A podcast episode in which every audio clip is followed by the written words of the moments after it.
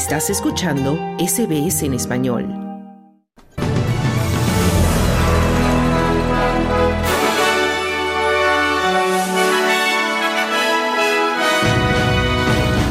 Los verdes y los laboristas firman un acuerdo para el Fondo de Reconstrucción Nacional.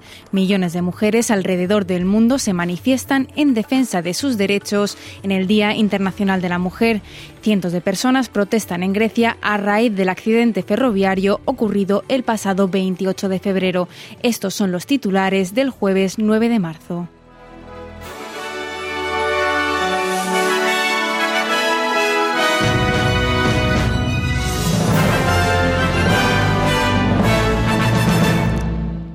El Partido de los Verdes ha prometido su apoyo al Partido Laborista para el Fondo de Reconstrucción Nacional después de llegar a un acuerdo. El apoyo del partido significa que el Gobierno federal ha asegurado los votos que necesita para el fondo de 15.000 millones de dólares. El Gobierno acordó una enmienda que evitará que el fondo se utilice para proyectos de carbón y gas o para la tala de bosques. También proporcionará financiación en áreas como tecnología, transporte y energías renovables para impulsar la fabricación en Australia. El líder del Partido de los Verdes, Adam Band, dice que es una gran victoria para el clima, el empleo y la economía. El gas y el carbón son las causas principales de la, de la, crisis climática. El gas es igual de contaminante que el carbón y no se puede apagar el fuego mientras se echa gasolina en él. Así decía Adam Band, el líder del Partido de los Verdes. Y Dominic Perrotet, premier de Nueva Gales del Sur, ha dicho que los usuarios del transporte público en Sydney se beneficiarán de un día de transporte gratis después de las elecciones estatales. Esta medida viene dada después de que alrededor de 250.000 viajeros se quedaran parados ayer en Sydney durante más de 90 minutos en hora punta, provocando un caos generalizado en el transporte de la ciudad. Hoy los trenes ya vuelven a estar en funcionamiento. Y el director ejecutivo de la red de trenes de Sydney, Matthew Longland, ha dicho que un ciberataque no ha sido lo que ha causado la paralización de la red ferroviaria, sino que se trató de un fallo en el sistema informático. Dominic Perrotet ha pedido disculpas por los inconvenientes causados. He dejado muy claro al secretario del departamento que hay que organizar un día de transporte público gratis de alguna manera por lo que ocurrió ayer.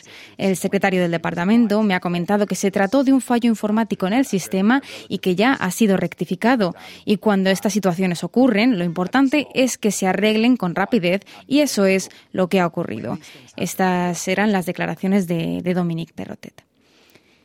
Y en Victoria, los hospitales están lidiando con una importante interrupción de los sistemas informáticos que está afectando a uno de los servicios de salud pública más grandes de Melbourne. Eastern Health es uno de los principales operadores de hospitales del Estado y informó que un incidente eh, interrumpió el sistema esta mañana después de declarar una emergencia interna de código amarillo. En un comunicado, la compañía dijo que no había evidencia de un ciberataque y que el problema fue causado por una interrupción crítica del interruptor central. Dice que el personal, los pacientes y los socios de atención médica serán informados sobre la situación. Eastern Health opera Anglis Hospital, Box Hospital y, Warren y perdón, Yara Ranges, entre otros servicios. El primer ministro Anthony Albanese se encuentra realizando un viaje de cuatro días a India con el objetivo de reforzar la relación de Australia con la nación. Estas son las declaraciones del primer ministro tras su llegada al país, donde fue recibido con un baile tradicional con motivo de las celebraciones del festival Holi. El Festival Holi nos da la oportunidad de renovarnos y no es de extrañar que los australianos lo hayan aceptado con tanto entusiasmo, no solo los australianos de ascendencia india, sino todos los australianos que viven en Australia. Independientemente de lo que nos depare el futuro, sé que la comunidad de origen indio de Australia es y seguirá siendo fundamental en la forma en la que nuestros dos países avanzan juntos. Así lo afirmaba el primer ministro Anthony Albanese.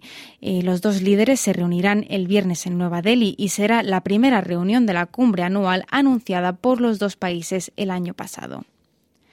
Continuamos con noticias internacionales. La directora de Inteligencia Nacional de Estados Unidos, April Haynes, ha realizado una audiencia frente al Comité de Inteligencia del Senado, donde ha aportado actualizaciones sobre China y Rusia.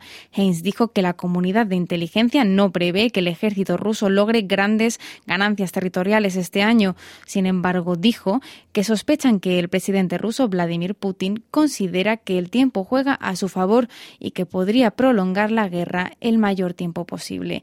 April Haynes, cuyas funciones le pusieron a la cabeza de toda la comunidad de inteligencia estadounidense, dice que China sigue siendo la primera preocupación del país, calificándola como una prioridad sin precedentes.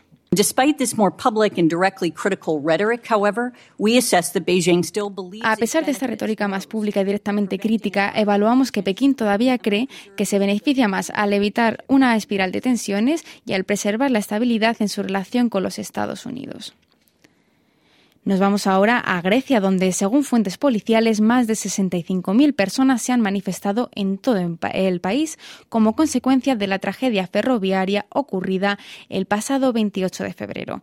Al menos 57 personas murieron y 14 siguen hospitalizadas después de que un tren de pasajeros chocara frontalmente con un convoy de mercancías cerca de la ciudad de Larisa, en el norte del país. La mayor manifestación se llevó a cabo en Atenas, con cerca de 40.000 participantes en la que se veían pancartas que proclamaban no es un accidente, es un crimen. La policía griega tuvo que dispersar con gases lacrimógenos a manifestantes que lanzaron bombas incendiarias cerca del Parlamento. Los manifestantes creen que se necesita un cambio en la manera de funcionar del gobierno. Espero que por primera vez obtengamos resultados de lo sucedido, porque ya ha habido otros accidentes en Grecia, en Tempi, en Mati, en Mandra, ha habido muchos y nunca se ha visto un desenlace justo, es decir, que, hay, que alguien sea condenado. Además de las protestas en la calle, los empleados del servicio público también han estado de huelga durante 24 horas.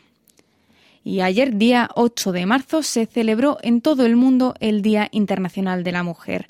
Millones de mujeres de todos los continentes se movilizaron en defensa de sus derechos que en países como Afganistán están en retroceso o bajo presión como en Estados Unidos, donde se está cuestionando el derecho al aborto. En Europa las manifestaciones han sido multitudinarias en países como España, donde una gran multitud vestida de morado recorrió las calles del centro de Madrid. La delegación del gobierno de la ciudad capital cifró en casi 30.000 las participantes, pero los organizadores elevaron este número a 700.000. Y en América Latina, millones de mujeres fueron convocadas para protestar por los crecientes feminicidios.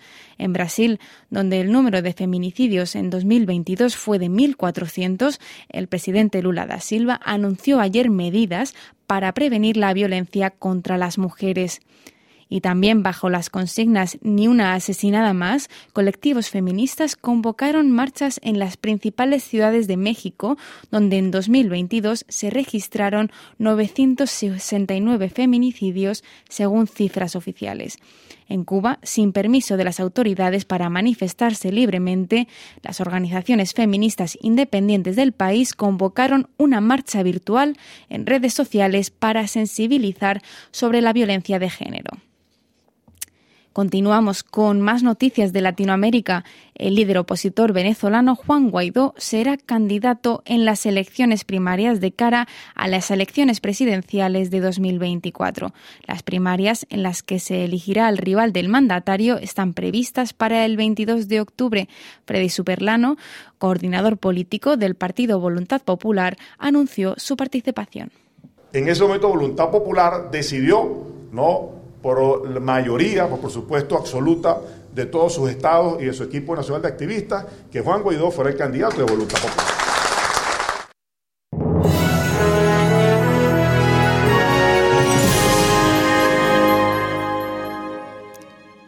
En las finanzas, el dólar australiano se cotiza hoy a 65,89 centavos de dólar estadounidense y a 62,48 céntimos de euro. En los pronósticos del estado del tiempo para esta tarde, Perth soleado con 27 grados de máxima, Adelaide parcialmente nublado con 22 grados, condiciones similares en Melbourne con 21 de máxima, Canberra soleado con 23 grados, Brisbane parcialmente nublado con 32 grados, Sydney soleado con 27 grados. Y Wollongong también soleado con 25 de máxima. Hasta aquí el boletín de noticias de Radio SBS. Te invitamos a continuar en sintonía porque ya llega hora 13 con mucha más información. Mañana otro boletín a la una. Muy buenas tardes.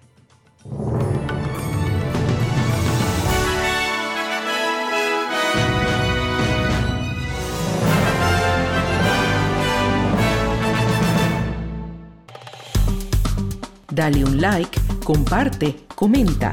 Sigue a SBS Spanish en Facebook.